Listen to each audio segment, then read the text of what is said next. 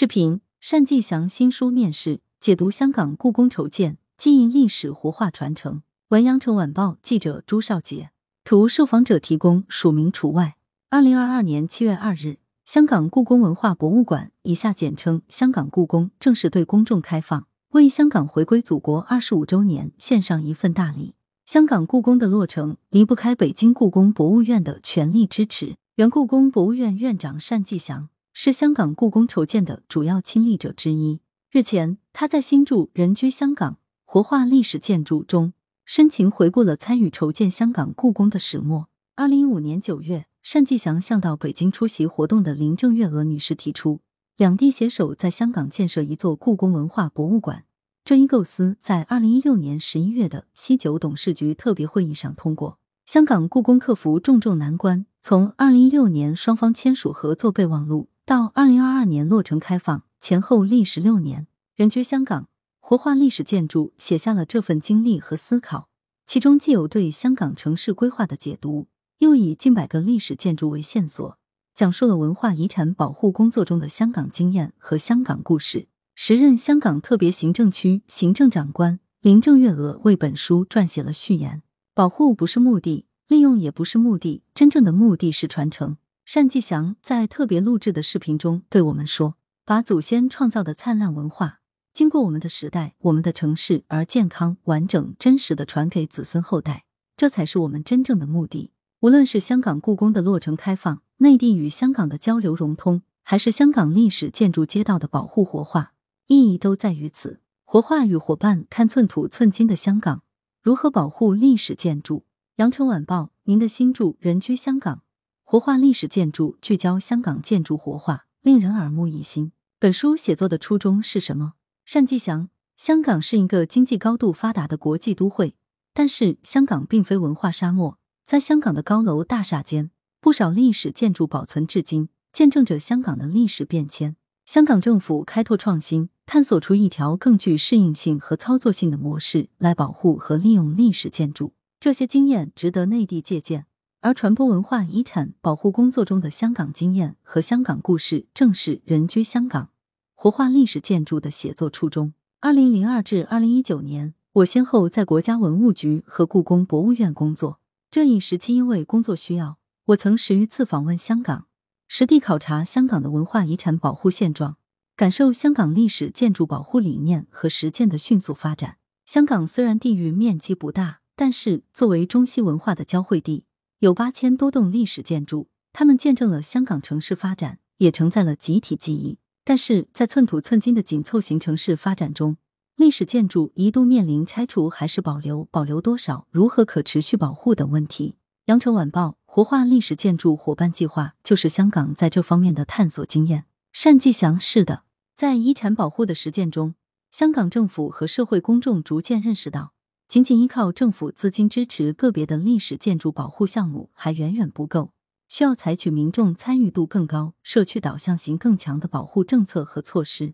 由此，香港进入了一个将历史建筑保护整合到城市可持续发展过程的时代。二零零七年起，特区政府正式推出了活化历史建筑伙伴计划。这项计划主要是在特区政府所拥有的历史建筑中，选择适宜开展活化再利用、处于闲置状态，而且缺少特别商业价值的历史建筑。邀请非营利机构进行保育和活化，使历史建筑对于社会的使用价值最大化。该计划的启动，标志着政府、非营利组织、公众三方协作的历史建筑保育和活化模式的确立，是香港历史建筑保育政策的一个新的里程碑。羊城晚报，这项计划的关键在哪里？单霁翔，这项计划的关键在于活化和伙伴。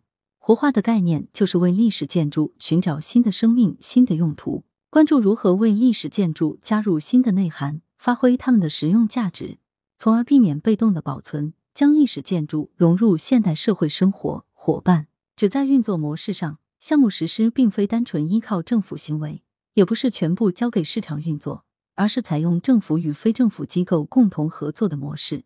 如今，共二十二处历史建筑群被纳入活化历史建筑伙伴计划项目。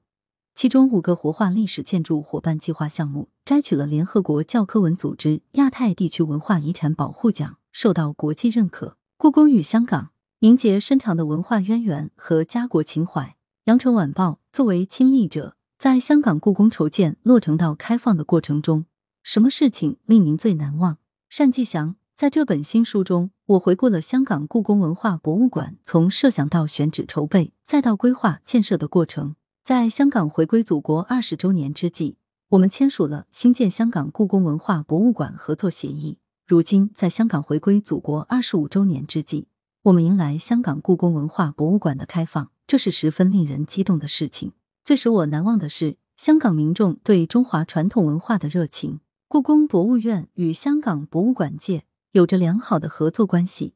在香港故宫文化博物馆筹建之前，故宫博物院几乎每年都有不同主题的文物展览在香港的各博物馆展出，从宫廷文化到皇家生活，从书法绘画到家具器物，从清宫服饰到外国文物，香港市民得以从不同角度了解中国历史和中华传统文化，展览均获得强烈反响。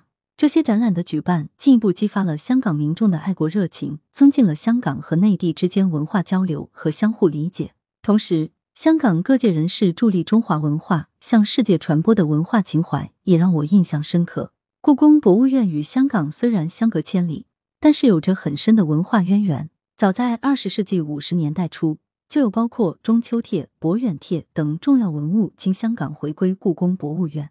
事实上，很多故宫博物院的文物藏品都有着香港的烙印。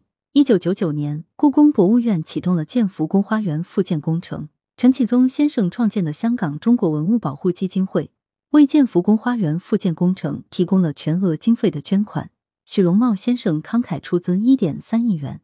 史思路山水地图回家。香港赛马会慈善信托基金慷慨捐赠三十五亿港元，资助香港故宫文化博物馆的馆舍建设。羊城晚报，这真是令人印象深刻。单霁翔，我接触到的香港人士，无论是文化官员。还是文化学者、博物馆同仁、社会企业家，他们不但拥有国际视野，而且了解国情，善用中西兼容的文化优势，这是香港助力中华文化向世界传播的积极力量。香港背靠拥有五千年灿烂文明的祖国，在文化资源的获取上可谓近水楼台，再加上各方面的强大合力与积极推进，香港的文化建设和文化遗产保护必然呈现蓬勃发展的景象。祝福与期待。成为有温度、令人震撼的博物馆。羊城晚报，您对香港故宫文化博物馆将为香港本地带来的文化效应、社会效应有何期待？单霁翔，长期以来，香港一直作为国际金融中心而受到世人瞩目。但若一座国际大都会没有世界级的博物馆，或少了几分深邃与厚重。香港故宫文化博物馆的建设，无疑是香港文化事业发展的一件大事，将有利于香港成为国际文化都会的愿景。也有利于故宫博物院走向国际、走向大众生活的发展策略。香港是中西文化交流融汇之地，我们希望借助博物馆的平台，通过文物展览这一直观的方式，向更多香港民众展示中华传统文化，向更多国际友人宣传博大精深的中华文化。香港故宫文化博物院开放后，香港民众不但能在这里看到难得一见的故宫文物藏品，还能听到著名文物专家的讲座。数字故宫更能让观众实现身在宫外、心在宫内的感觉，在这里还能把故宫文化创意产品带回家。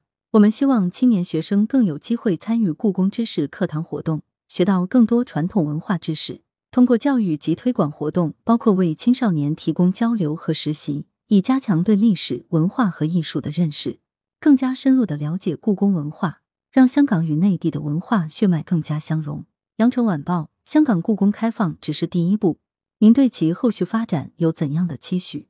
单霁翔，香港故宫文化博物馆的建设，既可以使故宫博物院得以践行中华文化传承的长远承诺，也可以使香港博物馆界增加一份文化自信，更可以为香港吸引更多海内外博物馆爱好者，提升香港成为拥有国际重量级博物馆的文化之都。未来。我祝福香港故宫文化博物馆成为一座有温度、令人震撼、不虚此行的博物馆，让中华传统文化更好的走进七百多万香港同胞、七千多万大湾区居民和世界各国民众的生活中，让中华文化与世界文化之间增添一条文化桥梁和纽带，使东方之珠更添魅力。加强文化遗产和博物馆领域的合作。无疑是增强城市文化底蕴和文化自信的直接手段，更可以使广大民众了解香港在中华文化传承中的特殊地位和贡献。新书序言摘录：我和单霁翔院长相识多年，合作无间。二零零七年十一月，我以香港特别行政区政府发展局局长身份首次访京，拜访时任国家文物局局长的他。当时我向他介绍香港文物保育的新政策，包括活化历史建筑伙伴计划，并请他推荐内地专家协助复修景贤里。其后十多年，我们在不同工作岗位上紧密合作，携手推动多个重要的文化项目，包括筹建位于西九文化区的香港故宫文化博物馆。我要感谢单院长一直对香港文物保育和文化传承工作的关心和支持。他学识渊博，文化视野广阔，对传承文化有赤子之心，对香港有深厚的情谊。在个人层面，我和单院长建立的友谊是我公务生涯中的一大收获。我深信他会继续关心香港在一国两制下的文化事业。我也对香港可以发挥中西文化荟萃优势，讲好中国故事、香港故事。充满信心。林郑月娥，香港特别行政区第五任行政长官。来源：羊城晚报羊城派。责编：邓琼。编辑：文艺。校对：李红宇。